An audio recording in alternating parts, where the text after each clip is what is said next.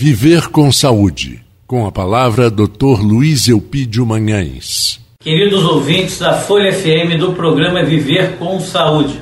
Eu sou o Dr. Luiz Eupídio e minha dica e a conversa para hoje é a respeito do novo ano que se inicia praticamente após o carnaval e que a gente tem que cuidar da nossa saúde uma alimentação sempre balanceada, cuidadosa, evitando sempre doces, gorduras, frituras e a prática da atividade física iniciar desde já.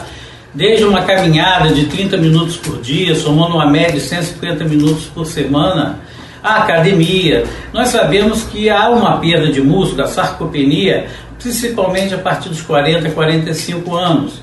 E essa sarcopenia, com o tempo, vai levar você a desequilíbrio, a falta de, de, de, de, dificuldades de caminhar. Então, tudo isso, com o tempo, vai prejudicando a sua saúde e a atividade física é importantíssima também para o aparelho cardiorrespiratório, cardiocirculatório, todo o aparelho locomotor e também para evitar problemas relacionados à depressão, ansiedade.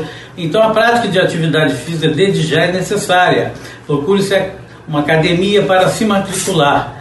Antes disso, lógico, fazer um exame um teste ergométrico com seu médico, saber as suas condições cardiocirculatórias para poder fazer uma atividade física tranquila. Mas inicie desde já, pensando no ano todo se cuidar para o próximo verão, para o próximo carnaval. Um abraço, Dr. Luiz Elpino.